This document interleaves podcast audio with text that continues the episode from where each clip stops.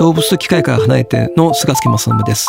未来授業今週は AI が変える世界と人間の未来について話をします。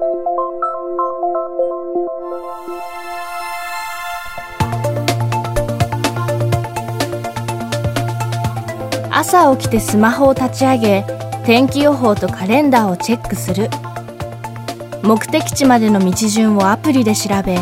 パソコンに表示されるおすすめ商品を購入しおすすめ映像を見る。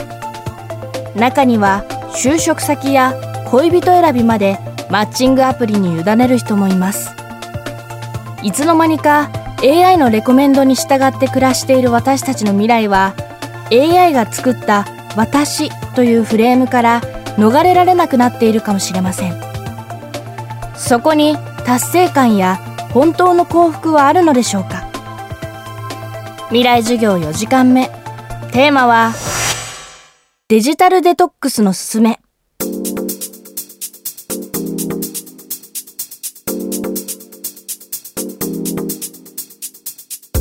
まあ、どんどんどんどんその AI みたいなのが、えー、発展して僕たちの生活とか仕事に入ってくることによってあのそんなに考えなくて日々が過ごせるそういう世の中になりつつあるんだと思うんですね。例えば19世紀に、水蒸気が発明されて蒸気機関が発明されて近代社会ができてその時には割と工場で人間が機械のように働かされているというのがあったんですけども今度は、えー、20世紀後半になってくると、まあ、頭脳労働の時代だってことになってきて工場はかなり機械が作業して人間はもうなるべく頭を使えばいいってことになってきたんですけどもその頭を使う頭脳労働ですらも AI が入ってくるってことになってくると人間と機械との終わりなき競争状態みたいなのが起きてきてある領域においては機械の方が優秀だってことに今なりつつあるわけなんですよね。ですので機械がどんどん人間に近づきかつ人間がどんどんある種動物に近づいてるような今状態が起きてると思うんですけどもじゃあ機械でもなく動物でもない人間らしい自分っていうのはどこに今あるのだろうかっていうのがまあ追求したかったテーマなんですね。まあ、人間らしさは何かっていうことをこの AI というのは、えー、僕らにこう問いかけてるわけなんですね。ルーティンワークをどんどんやってくれる AI という機械があの僕たちの日常社会の中に入ってくることにおいて人間でしかできないことっていうことをやっぱりちゃんと考えなければいけない時に来ているなと思ってまして、あの AI ができない抽象的なものをちゃんと捉えて表現する力、ある種文化的な芸術的な力ってことですよね。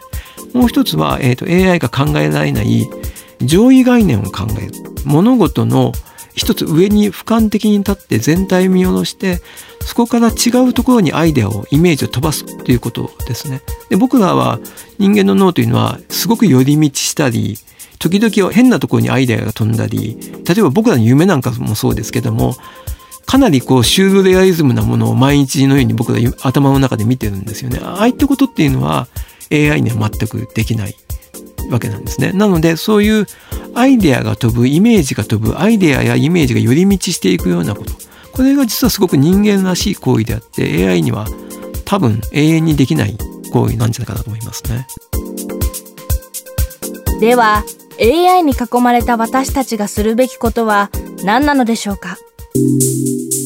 例えば、えー、休みの日に多分自宅からどっかに行く時に Google マップを使わずにちょっと移動してみるとかそういったことって当たり前ですけど Google マップが普及して10年ですけども10年前までは誰も Google マップとか使わずに移動してたわけですよね。カレンダーみたいなものをもう一回一回紙に書いてみる少なくとも土日のオフの予定は紙のカレンダーに書いてみるとか AI が全部見てレコメンドして楽にしてくれることを一旦無理して効率主義にしなくていい時間はもっとオフラインなものにしていってレコメンデーションと違う本当に自分で考えた道筋本当に自分で考えた日程みたいなのを過ごしてみるっていうのはいいんじゃないかなと思うんですね。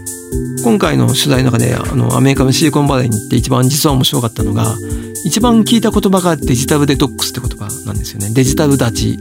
デジタル断食みたいなことなんですけどもそれをあのシリコンバレーのど真ん中の人ほど割と結構やってる。例えば1ヶ月のうち3日間はそういったデジタルデトックスのサナトリウム療養所みたいなとこに行って iPhone とか、えー、パッドとか、PC みたいなの全部入り口で預けて一切デジタルのものに触れないみたいなことを生活やってる人たちが実際いたりとか、まあ、そういうようにそのデジタルな合理性とか効率主義と違う時間違う場所違う体験っていうのをどっかで持っていかないと私たちはもう何かすごくデジタルなレコメンデーションの中のルーティンの中で生きていく形になってしまうのでそれはすごく危険なことなんじゃないかなと思うんですね。